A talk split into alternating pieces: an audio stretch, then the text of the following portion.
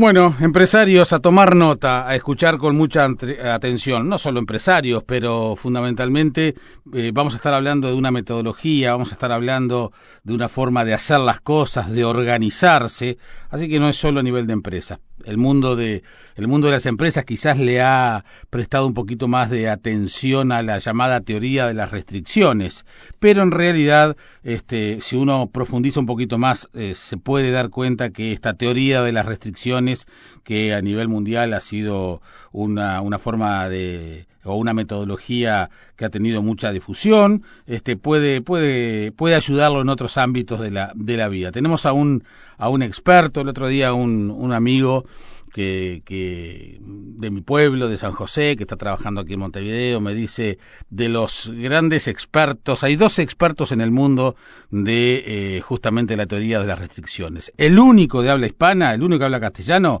se llama Javier Arevalo, es chileno, este, estuvo dando una charla virtual este, de, por Zoom en en, en, el Prado porque en realidad iba a venir y bueno, allí hubo algunas cuestiones vinculadas a los vuelos, a los aviones y eso le impidió venir al stand de Israel a, dar esta charla, pero queríamos tener la posibilidad de conversar con él para conocer más de esta llamada teoría de las restricciones y, eh, y saber de qué se trata y poder tener algún elemento este, y poder también tener alguna bibliografía y poder conversar sobre eso.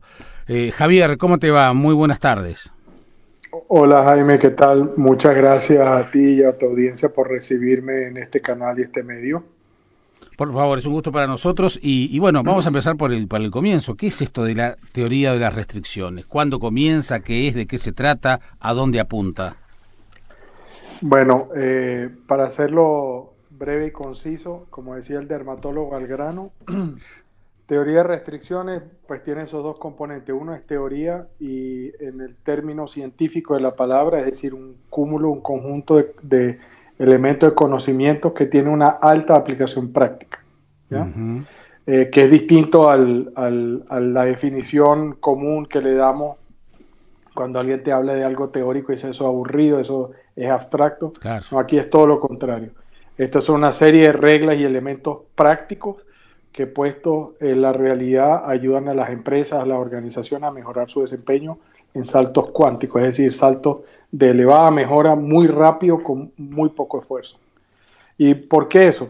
Por precisamente por la definición de restricción, que tiene una connotación negativa para nosotros desde el punto de vista en español, porque cuando hablamos de restricción hablamos de, algo que limita, algo que restringe, valga la, redundancia, que impide, que bloquea, ¿cierto? La manera más fácil de explicarlo, que es lo que usamos generalmente, es decir, imagínese que su empresa, o hacemos la equivalencia, el símil, la metáfora de que su empresa o su organización es una cadena y que está compuesta por todos los eslabones interconectados entre sí.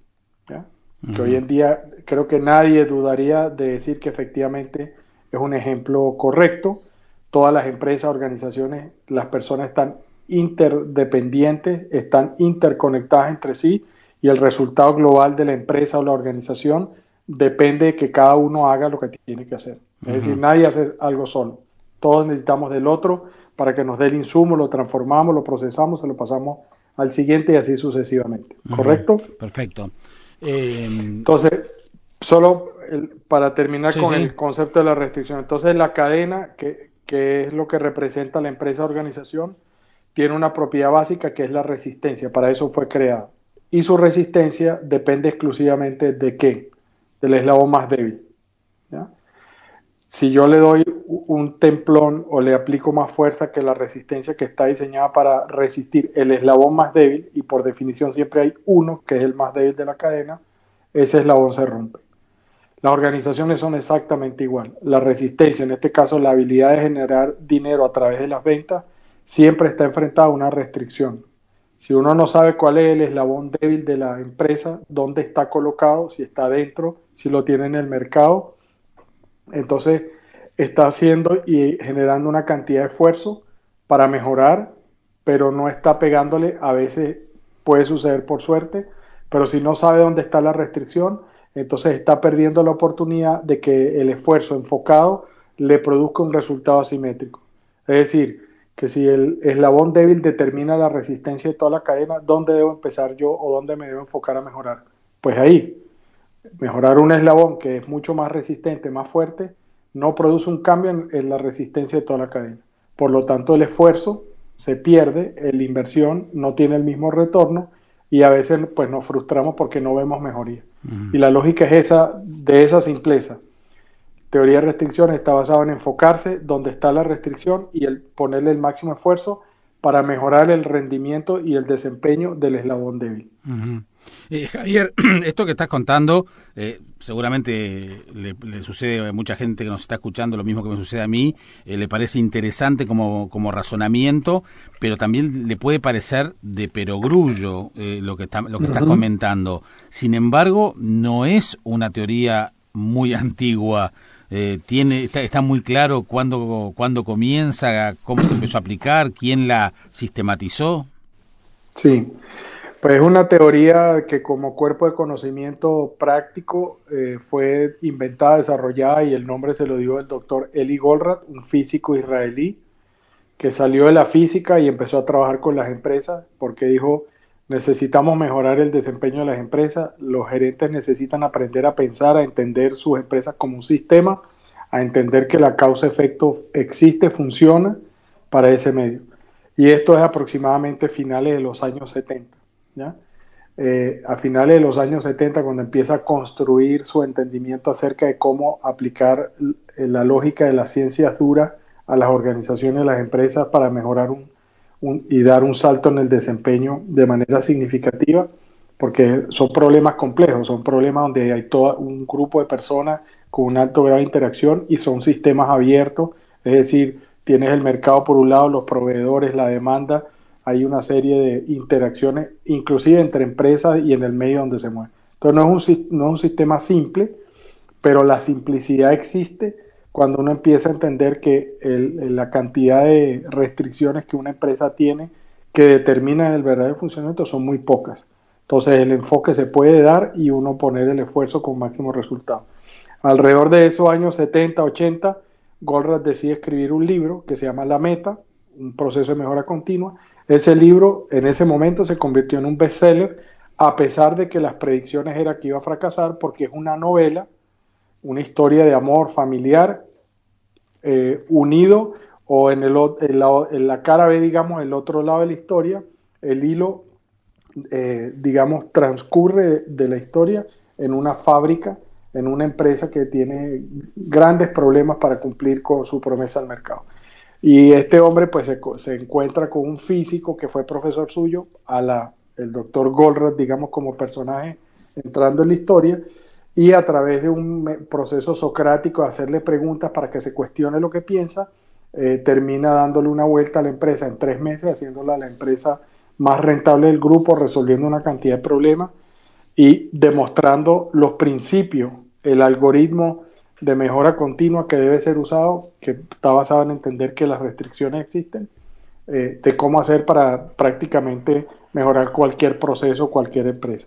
Entonces, ese, fue el inicio y a partir de ahí, de los años 80 hasta más o menos el 2010-2011, que fue cuando falleció el doctor Golden, publicó una serie de libros, casi siempre en el formato de novela, para ayudarle a la gente a aprender muy rápido cómo resolver los problemas que están. En este caso la meta es producción, o si estamos hablando de cadena de suministro, o si estamos hablando de retail, o si estamos hablando de gerencia de proyectos, o si estamos hablando de toma de decisiones a través de los indicadores financieros, marketing, venta. A veces, a veces sucede que colegas tuyos que intervienen o que son empresas o que son llamados justamente para asesorar a empresas en, dificultades este, para hacer los análisis de, cómo funcionan.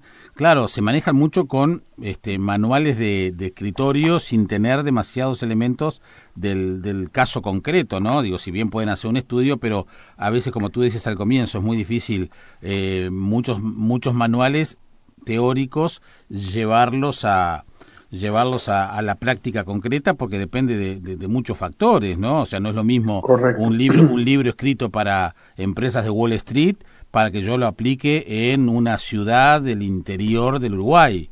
¿no? Aunque, Este, entonces me parece que eh, me, a mí me ha resultado interesante esto de los TOC, eh, la metodología TOC es teoría de las restricciones por las siglas en inglés, este, me ha resultado interesante porque esto que tú comentabas, visualizar una organización, una empresa, un trabajo, perfectamente la radio, el programa que estamos haciendo aquí hoy, este, analizarlo como una cadena y poder identificar cuáles son esos eslabones más fuertes que nos permiten justamente salir adelante y también identificar esos débiles que no nos permiten eh, proyectarnos a, metas más ambiciosas. O sea, es una forma de, graficarlo, me parece muy, muy elemental, pero muy, muy práctica.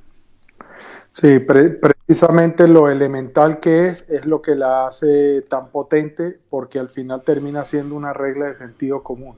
Claro que muchas veces parece que es el menos sentido, el menos común de los sentidos. Eh, sin duda alguna, si uno ve lo que estamos haciendo en general en América Latina, y estoy hablando de países, estoy hablando de gobierno y estoy hablando de empresas y economía, eh, uno dice, pues sí, lo que escasea es el sentido común.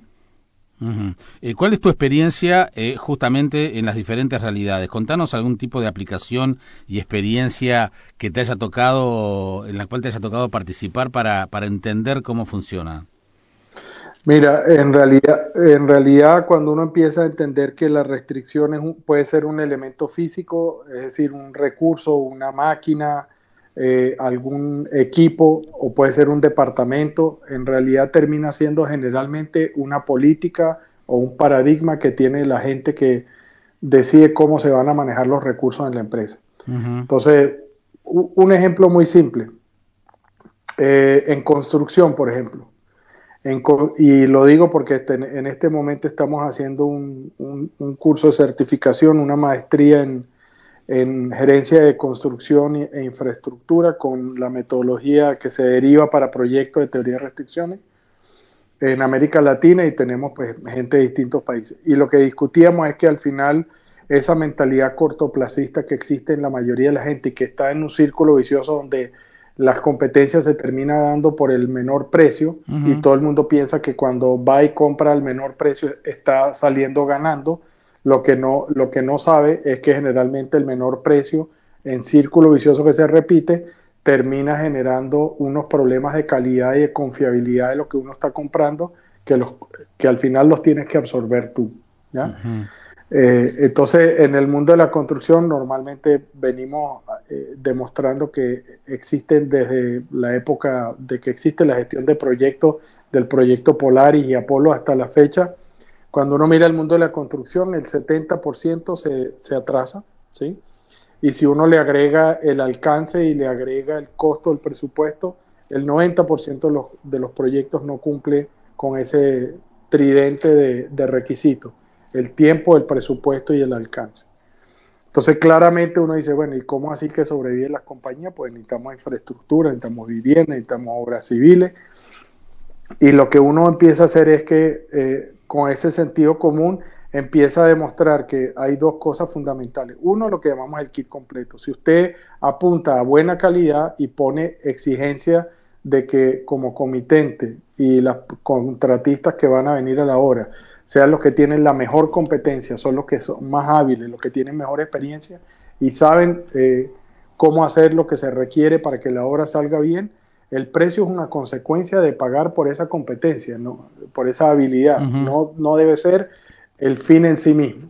Y cuando uno hace eso, los proyectos terminan más rápido, terminan con toda la calidad, sin problemas de retrabajo, sin problemas de calidad, y al final termina siendo la inversión mucho más efectiva y el retorno es mucho más alto que si lo hacemos de la otra manera por ejemplo. Sí, Javier, eh, a, veces a los periodistas nos gusta ser abogados del diablo y es lo que voy a hacer en este momento. Pero, por ejemplo, de la, en la realidad latinoamericana podemos plantear los avatares económicos, ¿no? Esa, esa suerte de montaña rusa que a veces son las economías de nuestros países. Eh, no, no, tengo por qué dar ejemplos porque todos los conocemos. Este, entonces, eh, tampoco una teoría de estas características es, es impermeable a esos, a esos este, fenómenos externos pero que inciden en cualquier empresa o inversión. Y tampoco por más que la lleves eh, que, apliques la teoría de las restricciones en forma muy eficaz te hace a tu empresa eh, impermeable a esas realidades cambiantes. Correcto correcto. Fíjate que ahí hay un supuesto de fondo que dice que hay restricciones externas que yo no puedo controlar y, es, y es correcto el tema está nuevamente dónde te vas a enfocar y qué espacio de maniobra tienes, ¿ya? ¿Dónde te conviene enfocarte?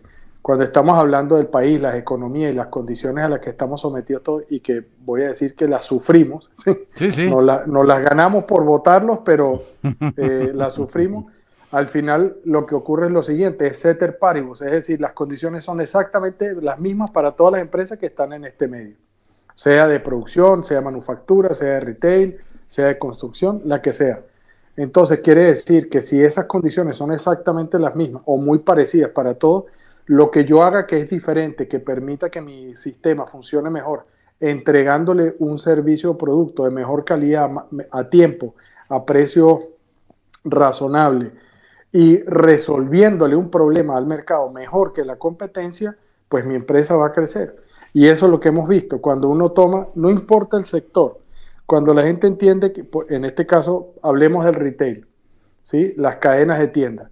La pregunta es cuál es la restricción de una cadena de tienda o un, o un, una, o un retail, ¿sí? Pues cuál es el recurso que determina la máxima velocidad de generación de dinero posible para ese sistema. El cliente que llega a comprar. ¿Estás de acuerdo? Sí, claro. Es decir, si yo no tengo suficiente, el número de clientes que tenga y que lleguen inmediatamente determina la velocidad a la que puedo generar dinero.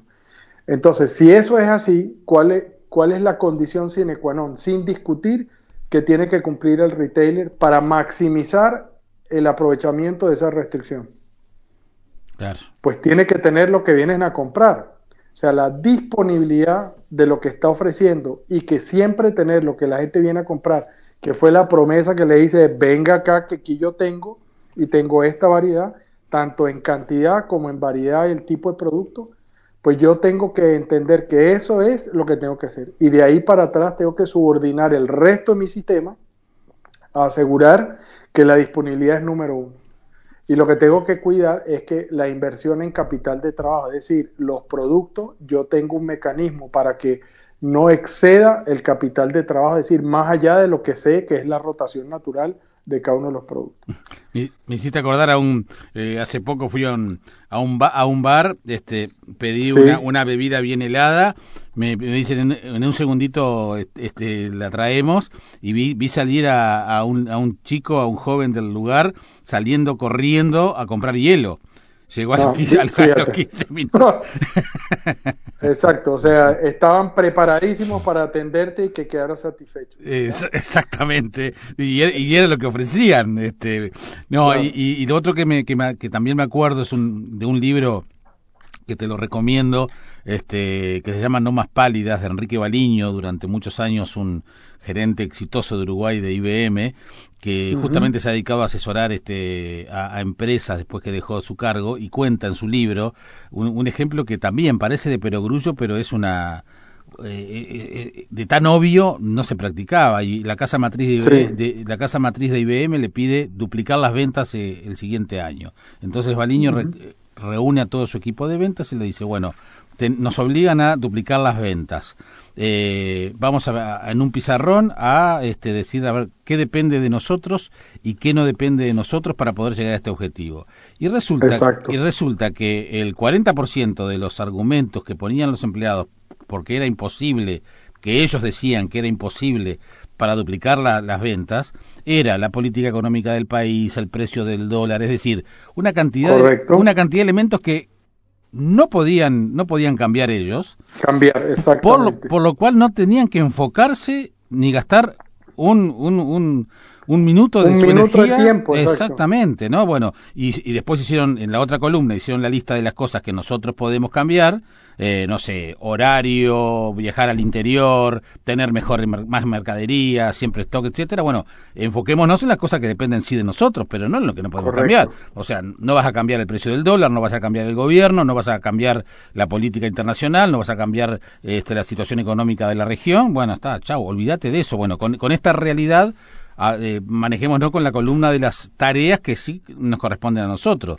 Es decir, pa parece una vida, Javier, pero siempre son excusas que nos ponemos, ¿verdad?, para no hacer las cosas como se debe. Sí, y fíjate, y fíjate Jaime, que al final pa parte por, por la actitud y la mentalidad de uno, y, y lo que Eli siempre decía era, el gran problema que tenemos es lo fácil que es hacerse la víctima, ¿sí? Mm. Esa mentalidad vic victimizarse, decir, ah, no, pero yo, ¿y usted qué quiere que yo haga? Mire cómo está la economía, mire exacto, cómo está el país. O sea, siempre encont encontrar una razón por la cual no se puede hacer es re fácil. Difícil es más bien decir, ¿sabe qué? No importa, yo voy a buscármela, me la voy a ingeniar, voy a hacer lo que tengo que hacer y algo, y uno empieza a aprender y se da cuenta que cuando uno no se limita de esa forma, por eso yo te decía que es un tema de paradigma y un tema de creencia de lo que uno tiene cuando además uno tiene estas reglas que parece como una mnemotécnica ahí que él agarró y desarrolló y dice, mire, primero sepa cuál es la restricción, después no desperdicie nada de ella, después subordine el resto del sistema la restricción y después si ya le sacó el máximo provecho, si necesita más, eleve, es decir, recién ahí invierta y saque más capacidad del eslabón débil. Y después vuelve a empezar y vuelve a trabajar con las restricciones. No deje que las restricciones se lo coman. Claro. Cuando claro. les decía, mire, la restricción, si usted la quiere ignorar, allá usted. La restricción a usted nunca lo va a ignorar. Es uh -huh. decir, si usted quiere decir que no tiene, que no existe o que no importa, no se preocupe, la restricción lo van a estar limitando todos los días. es, es, como aquel que piensa que Murphy es un, un, enano maldito irlandés borracho que está ahí y que uno se tropieza con él. No, Murphy es la condición azarosa y probabilística con la que vivimos en el mundo. Uh -huh. Las cosas no son determinísticas, siempre hay una probabilidad de que las cosas pasen, unas más, otras menos. Exacto. Uno tiene que estar preparado de que cuando no está, mira, Goldratt decía una cosa que nunca se me olvida y que siempre le digo a la gente, y es la, la, lógica del científico que está metido entendiendo cómo funcionan las empresas y las personas y la realidad. Dice, hay tres reglas de un buen gerente. ¿ya? La primera regla, sea paranoico. ¿ya? Segunda regla, sea paranoico. Tercera regla, ¿cuál será? Sea paranoico. Le dice, no, si ya fue paranoico la primera vez, eso quiere decir que tiene que estar pensando todo el tiempo qué puede salir mal. Eso quiere decir que tiene que entender cómo funciona la realidad. Si yo hago esto, ¿cuáles son las consecuencias de mis acciones? Tiene que pensar causa-efecto, tiene uh -huh. que entender la interrelación de cómo se mueve el mundo y tiene que irlo validando, porque uh -huh. el mundo cambia. La segunda, el segundo nivel de paranoia. Si le está yendo bien y todo está saliendo perfecto porque ya controló lo que le podía salir mal, preocúpese de qué? De las consecuencias del éxito. Porque hay algo que usted va a tener un punto ciego donde no se va a dar cuenta. Claro. Lo, un ejemplo muy, muy, muy simple. Cuando una empresa descubre, desarrolla una tecnología o resuelve un problema del mercado y empiezan las ventas a venir y a venir y a venir y nos va exitosísimamente bien y estamos todos felices. Usualmente las empresas se les olvida que con el crecimiento de las ventas la capacidad que tienen de producir se agota, se acaba y no invierten a tiempo y cuando no invierten a tiempo la promesa que hicieron le empiezan a dejar de cumplir o no renuevan el producto y ¡pum! de, de cara contra el pavimento.